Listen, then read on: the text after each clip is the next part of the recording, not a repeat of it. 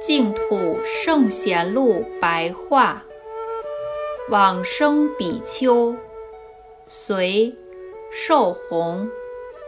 寿弘，汾阳（今山西阳曲西北）人，时常精勤持念阿弥陀佛，发愿求生西方净土。临命终的时候。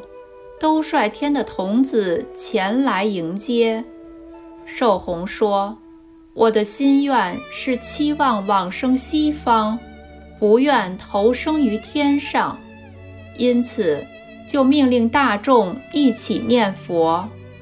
过一会儿，突然说：‘佛从西方来了。’才一说完，就即刻命中往生净土了。”出自。佛祖统计。